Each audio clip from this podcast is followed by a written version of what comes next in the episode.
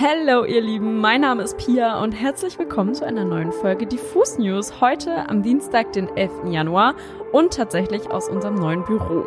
Daher kommt es übrigens vielleicht auch, dass es ein bisschen hallig noch klingt, aber so langsam wird's und beim nächsten Mal haben wir das dann auch unter Kontrolle. An meiner Seite ist heute übrigens der Micha. Hallo Pia, schön, dass du auch mal wieder da bist. Ich freue mich auch und wir haben mal wieder ein paar tolle Themen für euch mitgebracht. Und zwar einmal eine Serienempfehlung und zwar zu Die Discounter. Außerdem hat Netflix jetzt verkündet, wann die Kanye West Doku endlich online geht. Snoop Dogg sichert sich einen kuriosen Markennamen und wir stellen euch die Newcomerin Gwen Dolan vor.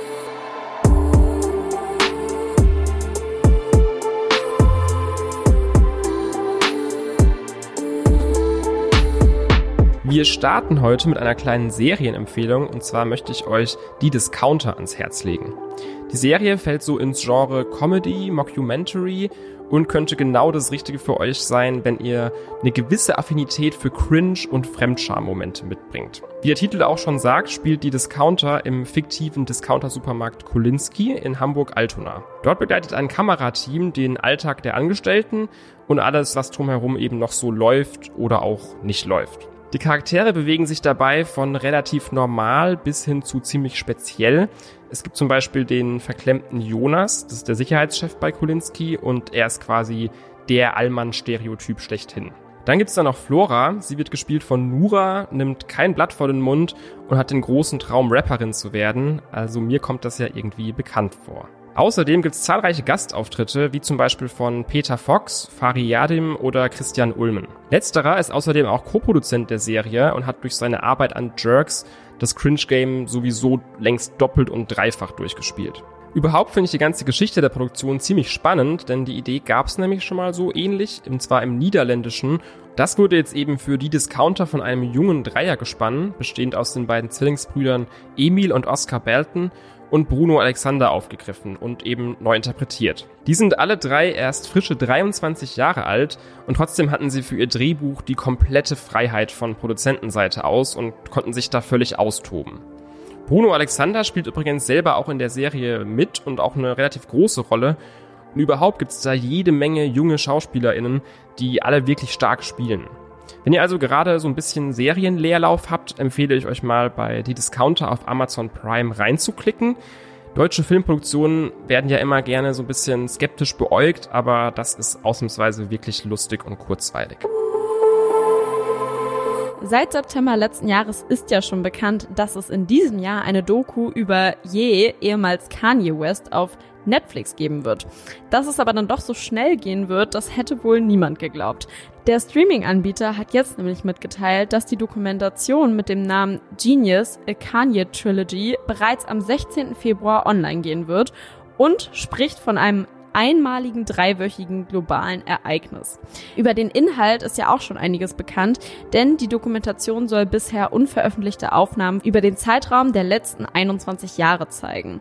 Ein neu veröffentlichter Trailer für die Dokumentation lieferte Fans jetzt auch einen neuen Vorgeschmack, denn der Clip zeigt Kanye im Jahr 2002 im Studio verwickelt in einen Streit darüber, ob er ein Genie ist oder nicht. Übrigens, nach diesen jahrelangen Dreharbeiten konnte Kanye seine Doku jetzt für schlappe 30 Millionen Dollar an Netflix verkaufen. Schon eine hübsche Summe, muss man sagen. Es gibt außerdem auch mal wieder Neues aus der Kategorie RapperInnen und ihre kuriosen Nebenbusinesses. West Coast Legende und Cannabis-König Snoop Dogg hat sich nämlich einen neuen Markennamen per Trademark gesichert und zwar, haltet euch fest, Snoop Dogs. Unter diesem Namen möchte Snoop scheinbar in Zukunft Hotdogs und andere Würste verkaufen. Das klingt natürlich erstmal ziemlich crazy, ist aber tatsächlich nur eins von ganz vielen Projekten, die der Rapper neben seiner Musik verfolgt. Seit 2015 hat Snoop nämlich eine eigene Marke, die Cannabis vertreibt, und 2020 hat er seinen eigenen Gin veröffentlicht.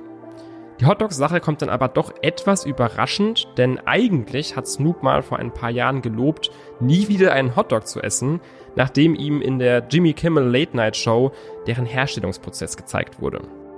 Aber wer weiß, vielleicht wird sowieso nichts aus den Snoop Dogs, denn das wäre auch nicht das erste Mal, dass Snoop eine neue Marke anmeldet und dann einfach nichts daraus wird. 2011 hat sich der Rapper die Rechte für seine eigene Eissorte Snoop Scoops gesichert, die allerdings dann nie auf dem Markt erschienen ist.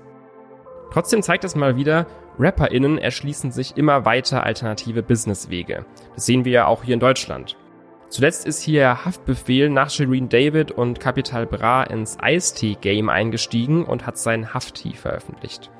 Der wurde jetzt übrigens kürzlich bei den renommierten Beverage Awards 2021 zum besten Eistee des Jahres ernannt.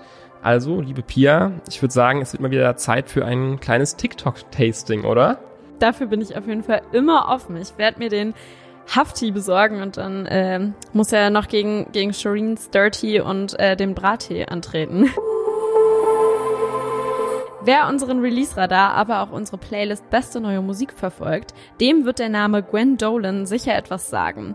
Die Darmstädterin hat in der vergangenen Woche nämlich gemeinsam mit ihrer Band The Toy Boys ihre Debüt-EP Komm schon veröffentlicht und die klingt ebenso wie Gwen Dolan es in ihrer Spotify-Bio schon prophezeit nach Grunge, Punk and Crazy High Emotions. Mit einer Leidenschaft, die absolut hörbar ist, schmettert Gwen Dolan ihre feministischen Ansichten, Emotionen und Überzeugungen auf der EP in die Welt hinaus und liefert genau die Art von Post-Punk, die uns gefällt.